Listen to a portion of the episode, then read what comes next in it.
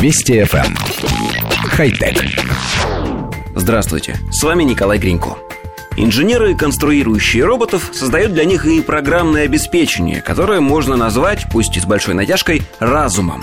И если при создании манипуляторов они пользуются изобретениями матушки природы, копируя птичьи крылья, рыбьи плавники и крабьи клешни, то почему бы не применить такой же подход при программировании? Отличная иллюстрация – компания Green Brain Project – Несмотря на миниатюрные размеры и кажущуюся простоту, нервная система насекомых позволяет им решать достаточно сложные задачи.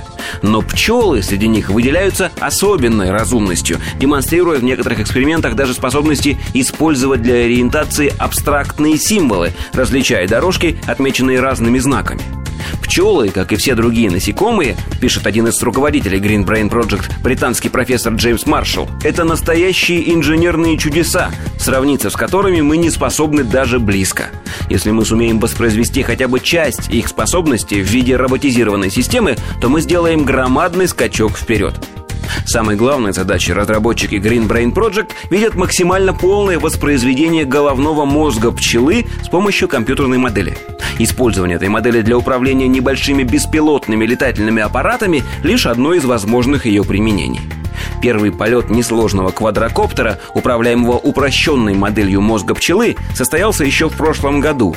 Алгоритм имитировал работу лишь тех систем головного мозга насекомого, которые ответственны за обработку зрительных образов и почему-то запахов.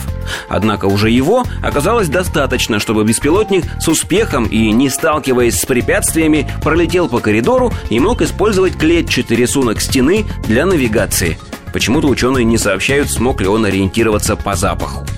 Коллектив редакции нашей программы вспомнил об этом сообщении вот по какой причине.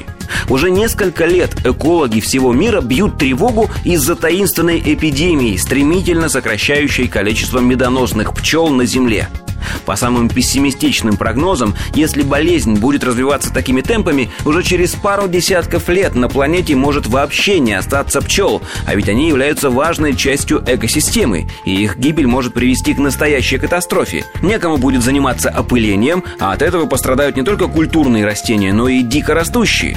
Существенно сократится количество корма для травоядных млекопитающих. Когда такое произошло в последний раз, с лица земли навсегда исчезли мамонты, шерстистые носороги, овцебыки, гигантские олени, пещерные львы и многие другие виды. Может быть, попытаться сконструировать пчел-роботов, чтобы избежать катастрофы? У нас есть примерно 20 лет. Этого времени должно хватить. Хотя... Вести FM. Эм. Хай-тек.